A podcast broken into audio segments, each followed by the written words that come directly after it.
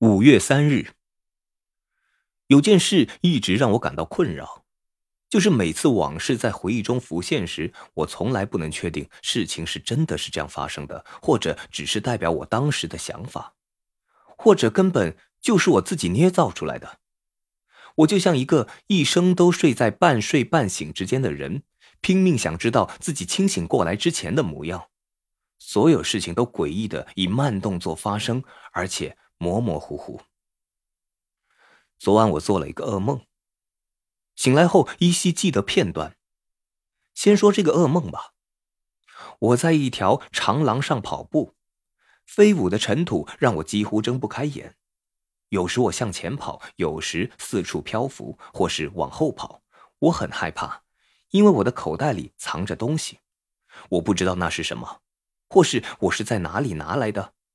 但我知道他们要从我这里拿走，这让我感到很害怕。墙壁倒塌了，突然有个红发的女孩向我伸出双臂，她的脸是个白色面具，她把我拥入怀中，然后吻我，爱抚我。我想紧紧的抱住她，但我害怕。她越是碰我，我越是惊恐，因为我知道我一定不能碰女孩子。然后她的身体在我身上摩挲。我感觉到体内的奇怪沸腾与抽动，让我感到温暖。但当我抬起头，我看到他手中拿着一把血淋淋的刀子。我一边跑一边想要喊叫，但喉咙发不出声音，而且口袋已经空无一物。我在口袋里寻找，却不知道自己究竟丢了什么，或是我为什么把它藏在口袋。我只知道东西不见了，而且双手沾满了血。醒来时，我想到了季尼安小姐，而且我和在梦中一样惊慌。我到底在害怕什么？应该和刀子有关。我为自己煮了杯咖啡，并抽了根烟。我从未做过这样的梦。我知道这和季尼安小姐共度的那一晚有关。我已经开始用不同的方式来看待它。自由联想仍然很难。因为想要不去控制自己的思维并不容易，尽量开放你的心灵，放任所有事物流入，想法像泡沫浴缸里的泡沫一样浮上水面。一个女人在洗澡，一个女孩，诺尔玛在洗澡。我从钥匙孔里偷窥，她从澡盆走出来擦干身体时，我发现她的身体和我不一样，少了某样东西。跑过通道时，有人在追我，不是一个人，而是一把闪亮的菜刀。我害怕的想哭，但哭不出声音，因为我的脖子被砍了一刀，我在流血。妈妈，查理从钥匙孔偷看我洗澡。